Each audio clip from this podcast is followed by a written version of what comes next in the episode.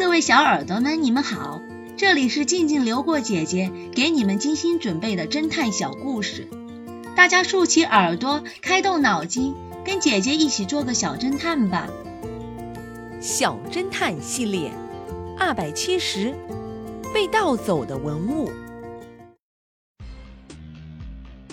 米歇尔博物馆发生了一起珍贵文物盗窃案，一尊。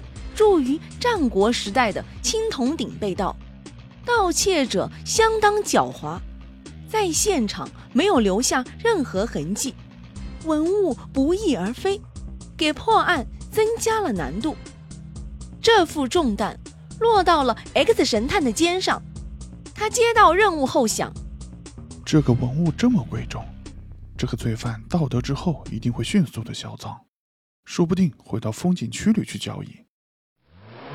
第二天一早，X 神探开着车，带着警察局长来到了风景游览区。他们都换上了便衣，他们一边欣赏着风景，一边密切观察着四周的动静。这里鸟语花香，四季如春，奇峰怪石，古木参天，历代文人骚客游览于此，留下了许多诗赋。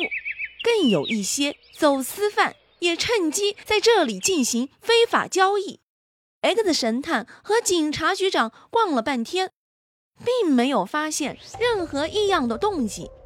警察局长有点泄气，他笑着对 X 神探说道：“盗窃犯脸上一没有刺字，二不挂牌，在这里有那么多人群，我们怎么找得到罪犯啊？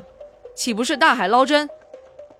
X 神探又拉着警察局长往偏僻的地方走去。凭着 X 神探多年的经验判断，罪犯为了掩人耳目，还可能到人少的地方去交易。他们继续往前走着，突然他俩眼前一亮，同时发现了目标：一个穿着时髦的小伙子，叼着烟，拿着一尊青铜鼎走了过来。这尊青铜鼎。与博物馆被盗的那件一模一样，X 神探悄悄地跟上前去，警察局长也紧紧地跟上。X 神探走到小伙子身前，掏出了一支烟，说道：“嘿，哥们儿，借个火。”小伙子很不情愿地将燃着的半截香烟递给了 X 神探。X 神探一边点着香烟，一边。暗暗观察着青铜鼎，然后又将烟还给了小伙子。他说了声：“谢谢了，哥们儿。”警察局长看得很仔细，见青铜鼎确实像博物馆丢失的那尊，想要盘问小伙子，却被 X 神探用一个暗示性的手势制止住了。X 神探拉着警察局长转身走开。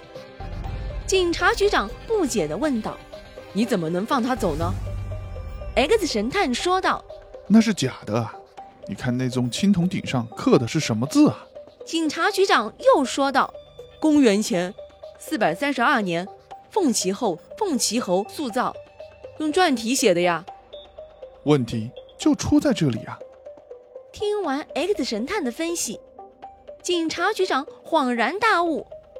他拍着脑袋说道：“是啊，我怎么就没有想到呢？”